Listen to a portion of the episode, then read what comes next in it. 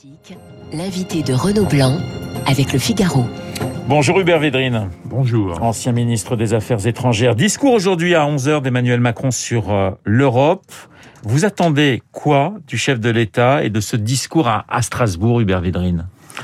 D'abord, il faut avoir à l'esprit qu'il y a une disproportion énorme entre ce que l'on dit en, en France, en général, sur la présidence française de l'Europe. Est-ce que c'est vraiment la présidence semestrielle et d'ailleurs, depuis le traité de Lisbonne, il a bien été précisé que le pays président n'a aucune compétence particulière, notamment en matière de représentation extérieure, donc en politique extérieure, donc en diplomatie. Donc il y a toujours un président du Parlement, enfin une nouvelle présidente du Parlement, une présidente de la Commission. Donc il y a une exagération qui peut amener des attentes disproportionnées et à des reproches injustes et une désillusion après. Cela étant dit, il se peut que euh, dans ce système de décision européen très très très compliqué, très très lent, vous savez qu'il y a beaucoup de co-décisions avec le Parlement sur beaucoup de sujets, il y ait des avancées. Et ça, on peut pas le voir maintenant. Puis après, il y a la campagne présidentielle française, mais sur les textes digitaux, les services numériques, un, salaire minimum, d'ailleurs variable selon les pays, sur la taxe carbone, très important. Peut-être l'introduction dans le sommet Union européenne-Afrique d'un début de commencement d'une co-gestion de la maîtrise des flux migratoires. Oui, je suis prudent dans l'expression, donc il peut y avoir des avancées, mais euh, il faut pas mettre en avant euh, d'attentes disproportionnées. Et je pense que le président va faire un discours plutôt euh, historique et politique qu'une série de promesses datées. Voilà, 20 minutes de discours et ensuite euh, des questions-réponses avec euh, des députés européens. Il doit parler, euh, d'après ce que l'on sait, d'identité européenne, Hubert Védrine. Alors, c'est un concept qui divise quand même, l'identité européenne. On se demande pourquoi ça divise qui que ce soit, parce que c'est une évidence. Si on voit l'Europe depuis la, les États-Unis ou la Chine ou l'Afrique du Sud, c'est évident qu'il y a une identité européenne. Ce sont des identités multiples.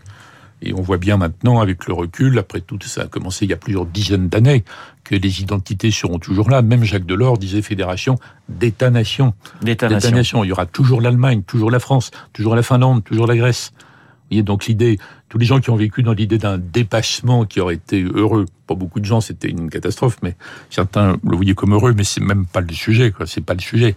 L'Europe est en panne pour vous aujourd'hui? Non.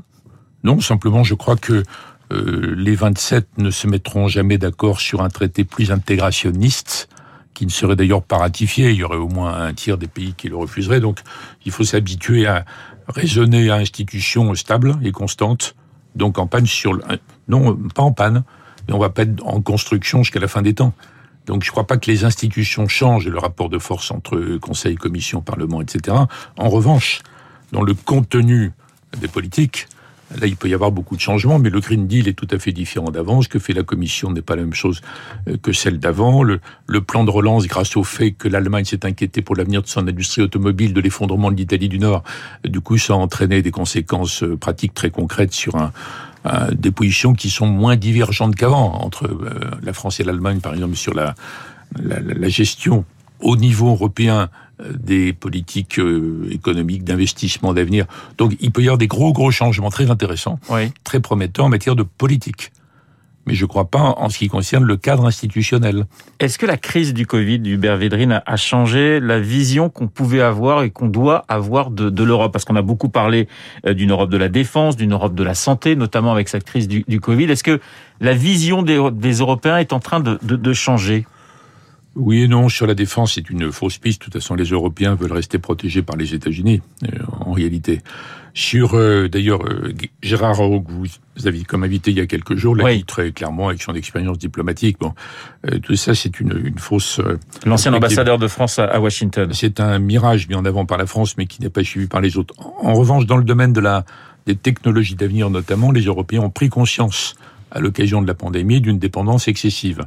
Et on voit bien le travail qui est fait par la Commission, par Thierry Breton, par des gens comme ça. Donc là, il y a des, il y a des marges de manœuvre et il peut y avoir des, un accord des autres Européens pour progresser là-dessus. Et on tombe pas sur le, le, le blocage que l'on constate dès qu'on s'attaque à la question de la, la, défense et de la, la stratégie. Non, ce qui manque, c'est ce que dit un, un néerlandais remarquable qui s'appelle Luc van Middelaar, qui est un docteur euh, en, je crois, en relations internationales à la Sorbonne, qui est un francophone parfait. Ils disent qu'il manque finalement à l'Europe, aux Européens, parce que l'Europe c'est un mot valise, il faut se méfier un peu, on ne sait pas de quoi on parle quand on dit l'Europe. Il y manque une émancipation narrative. L'émancipation narrative. C'est un joli terme. Alors moi, je parlais de façon plus banale jusqu'ici d'un choc mental à, à, produire, comme mental, comme quand on parle sport, vous voyez, c'est le mental qui commande tout. Et c'est la même chose. Je crois que les Européens ne se sont toujours pas résignés à devoir euh, transformer l'Europe en une sorte de puissance, puissance raisonnable, pacifique, tout ce qu'on veut, mais puissance quand même, pour se faire respecter des uns et des autres. Ils ont peur de ça. C'est dangereux, ça coûte cher, ils veulent pas. Donc il y a fait maintenant plusieurs générations qui vivent sous la bulle américaine tout en râlant, tout en l'ignorant. C'est pour ça qu'on est bloqué sur la défense proprement dite, mais pas dans des tas d'autres domaines où on pourrait euh, progresser, euh, alors qu'on voit bien l'absence de l'Europe sur euh, beaucoup d'autres sujets. Donc il faut avoir des attentes raisonnables dans cette petite période de, de cette présidente qui sera à peine semestrielle. Alors on va parler des tensions dans un instant entre Washington et, et, et Moscou. Juste une dernière question sur l'Europe. Hubert Védrine, quelle est la vision qu'ont les Chinois, les Américains de l'Europe Est-ce que l'Europe est, pour un, partenaire qui peut leur faire peur, un, adversaire, un concurrent? Est-ce que quelle est la vision qu'ils ont de, de, de, de cette Union européenne? C'est pas tellement important pour eux. C'est pas important. Non, c'est pas important. Non, la seule idée du point de vue américain, c'est qu'il faut pas que les la construction européenne qu'ils ont largement inspirée et parrainée depuis le plan Marshall en réalité, hein, ne viennent les perturber ou les embêter eux. Bon, ils veulent garder la suprématie, regarder les sanctions extraterritoriales, le, le, le, le règne du dollar que l'euro n'a pas encore suffisamment euh, complété, voire supplanté. Bon, voilà, c'est une vision mais qui est pas centrale. Pour les Américains, il y a le défi chinois. Oui. Il y a les problèmes internes américains qui sont monstrueux maintenant, vous voyez, par rapport à ça. Il y a le fait d'essayer de neutraliser, si c'est possible, la question russe. On va y venir. Donc l'Europe, ça vient, ça vient après tout ça. Donc ils sont pas une vision spéciale. Quant aux Chinois, ils sont utilitaristes. Si l'Union européenne est utile, ben ils s'en servent. Si elle est gênante, ils passent à côté. Ils font le sommet avec la moitié des Européens, l'ancienne Europe de l'Est. Donc ils n'ont pas de vision spéciale et il n'y a pas de raison que cette vision qui nous manque dans certains cas vienne des autres. Hum. Donc c'est à nous de faire la, la, mutation vers un projet à la fois réaliste, ambitieux, mais soutenu par les peuples. Il faut quand même se rappeler que dans ce pays ici, le traité de Maastricht, qui était très rationnel en fait, n'est passé qu'avec un point d'écart. Et que le référendum euh, sur la Constitution en 2005 a été retoqué euh, par les Français. Par les Français, encore plus par les Néerlandais. Oui. Et que le chancelier Schröder avait dit que s'il y avait eu un référendum en Allemagne, la réponse aurait été non. C'est pas qu'un problème français l'ensemble de ceux qui ont conduit l'idée européenne, qui ont dirigé, qui ont exercé ce leadership, doivent retrouver les peuples qui ont été perdus en cours de route. Sinon, on devient une locomotive sans wagon. C'est pour ça que l'Europe n'a pas besoin de moments hamiltoniens, comme certains l'ont rêvé euh, l'an dernier, quand l'Allemagne a changé de position sur l'affaire la, du plan de relance. Elle a besoin d'un moment machiavélien. Machiavélien. Au meilleur sens du terme. Hubert Védrine, l'Europe, justement, et les tensions entre Kiev, Moscou et Washington nous sommes spectateurs de ce qui se passe actuellement Oui, mais ça fait plusieurs dizaines d'années. Hein. Et alors je suis tout à fait étonné, euh, on pourrait ricaner si c'était pas inquiétant et triste, mais les Européens ont tout fait depuis des décennies pour être en dehors du jeu, pour rester protégés par les Américains, point. Et d'ailleurs, ils ont été complètement contre le général de Gaulle, rappelez-vous. Et dans une période plus récente, ils ont été opposés au projet de François Mitterrand très remarquablement intelligent de, confédération européenne. Dans une période encore plus récente, quand Emmanuel Macron a voulu relancer la politique par rapport à la Russie. Vigilance, naturellement, euh, vigilance, méfiance, mais coopération et discussion et négociation. Les Européens ont tous été contre en 2019. Quand il a recommencé avec Madame Merkel cette fois-ci, après que Biden et Poutine se soient rencontrés à Genève, il dit maintenant c'est à nous Européens de parler avec Poutine. Ils ont refusé. Donc c'est ces lamentations européennes comme quoi le méchant Poutine nous tient à l'écart. d'abord c'est ridicule. D'abord on ne représente pas quelque chose qui soit en tant qu'entité globale. Hein.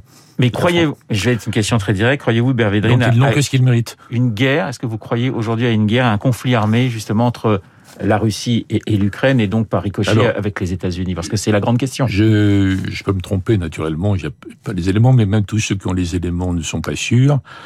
Poutine a dit il y a quelques années à Madame Merkel que s'il avait voulu aller jusqu'à Kiev, il l'aurait fait en 2014. En 2014, oui. Et qu'il n'y aurait pas eu d'opposition.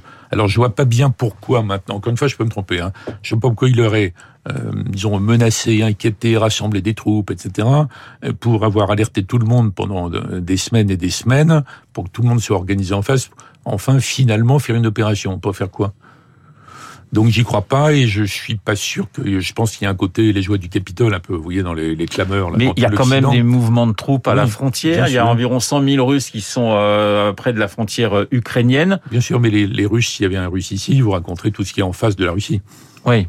Sans arrêt. Et puis l'OTAN qui a avancé, toutes ces choses. Ils sont entourés de bases américaines absolument partout. Donc vous me demandez, est-ce que je mets pas en tête des probabilités une action militaire proprement dite? Mais comme euh, Poutine s'est beaucoup avancé en exigeant que l'OTAN renonce officiellement à s'élargir, ce qui n'est pas acceptable, même mais si... oui, mais c'est ça. Donc il ne l'aura pas. Comment on peut justement Anthony Blinken doit doit doit rencontrer est en Europe, il doit rencontrer un, un, certain nombre de représentants des pays de l'Union européenne et puis il va euh, s'entretenir vendredi avec euh, son homologue russe. Mais qu'est-ce qu'on peut attendre de discussion? Parce qu'on voit mal l'un ou l'autre céder ou faire des concessions. Alors en effet, le comment dire, Poutine a mis en avant, il demande que l'OTAN renonce à s'élargir, mais aucune institution ne peut prendre cet engagement. Puis on peut pas dire aux Ukrainiens vous n'avez plus le droit de demander d'être membre. Mais je rappelle que déjà Nicolas Sarkozy et Madame Merkel avaient bloqué ça. Déjà, ils pensaient que c'était irresponsable, inassumable en réalité, de mettre l'Ukraine dans l'OTAN. Donc tout le système otanien de l'alliance, de l'OTAN, y compris nous, obligé de se porter à la défense de l'Ukraine s'il y a des conflits réels dans l'est de l'Ukraine. Qui va soutenir ça euh, démocratiquement en Allemagne, en France, etc., etc. Donc c'est une vieille affaire. Ça remonte au fait qu'on a très mal géré la question russe depuis la fin de l'URSS. Nous, les Occidentaux, il n'y a pas que les menaces de Poutine, il n'y a pas que ce que l'on peut reprocher aux autres. Donc par rapport à ça, comme Poutine n'aura pas cet engagement, et comme je ne crois pas qu'il déclenche une invasion il aurait tout le système euh, contre lui qui se reconstituerait, je pense qu'il va agir ailleurs. C'est-à-dire bah, Peut-être verrouiller encore plus la maîtrise de la Crimée et de la mer d'Azov, voyez, par rapport à ça, maintenir la pression depuis le, le morceau de l'Est de l'Ukraine qu'il contrôle, peut-être agir ailleurs par rapport aux États-Unis mais dans d'autres endroits du monde. Hubert Védrine, comme il commence à le faire un peu en Afrique. Vous parlez de Paris, vous parlez euh, de Berlin. Il y a des vraies craintes du côté des Pays-Baltes. Il y a même une crainte du côté de, de, la, de la Suède. Est-ce que ces, ces États européens ont, ont raison d'avoir peur quand même? Oui, c'est-à-dire que ils ont d'avoir peur, mais il n'y a pas de raison d'avoir plus peur de Poutine que nous n'avions peur de l'URSS. Si on avait raisonné comme ça pendant la guerre froide, où l'URSS était beaucoup plus menaçante, beaucoup plus agressive, beaucoup plus surarmée, beaucoup plus dangereuse, capable de prendre des décisions totalement débiles, ils l'ont fait en Afghanistan par exemple, il n'y aurait jamais eu de sommet. Il y a eu des dizaines de sommets entre les États-Unis et l'URSS. Il y a eu énormément d'accords de désarmement qui n'auraient jamais eu lieu si on avait raisonné comme aujourd'hui avec Poutine. Donc on est en train de payer aussi. Je dis pas qu'il n'y a pas de menace russe, je dis pas qu'il faut pas être vigilant, il faut être très vigilant, très dissuasif naturellement. Ils attaquent de façon cyber, il faut répliquer de façon cyber. Je suis pas du tout euh, pacifiste. D'ailleurs, j'étais une des personnes autour de François Mitterrand pour fabriquer le discours du Bundestag. Donc il n'y a pas mm. de doute là-dessus. Mais je pense que la politique occidentale aujourd'hui par rapport à la Russie est idiote et qu'il faut revenir aux grandes stratégies de la guerre froide qui était gagné à la fin des fins par l'Occident, n'a pas été perdu. Or, les, quand il y avait des discussions, l'URSS était beaucoup plus menaçante, beaucoup plus dangereuse. Donc, faut pas avoir peur. Et j'espère que Biden et Blinken, dont le problème numéro un est de neutraliser la question russe malgré tout pour s'occuper du défi chinois, j'espère qu'ils vont aller dans ce sens mieux que ne l'ont fait euh, ridiculement les Européens des dernières années, qui ont jamais voulu assumer. Donc, ils ne se plaignent pas maintenant. Donc, ça se joue entre les Américains et les Russes. Et, qui, et ça Mais sera... je ne vois pas les Russes ouais. se lancer dans une opération euh, insensée du côté russe. Cela dit, il peut y avoir des incidents, des engrenages, et après, c'est vrai, ça peut échapper au contrôle des acteurs, c'est vrai. Une dernière question, Hubert Védrine, justement, entre Poutine et Biden, qui détient, si je puis dire, la, la meilleure main actuellement? Bah, C'est évidemment l'Amérique. C'est évidemment l'Amérique, mais il peut y avoir des domaines où comme pour l'Amérique, c'est pas prioritaire qu'en plus Biden est un peu paralysé par la, division euh, qui s'aggrave au sein des États-Unis. Euh, Poutine peut faire des coups réussis comme il a fait jusqu'à maintenant, mais pas en déclenchant euh, des plans d'invasion. Et jusqu'ici, il a utilisé des failles dans le système, des erreurs en face à propos de la Géorgie, à propos précisément de la Crimée, etc.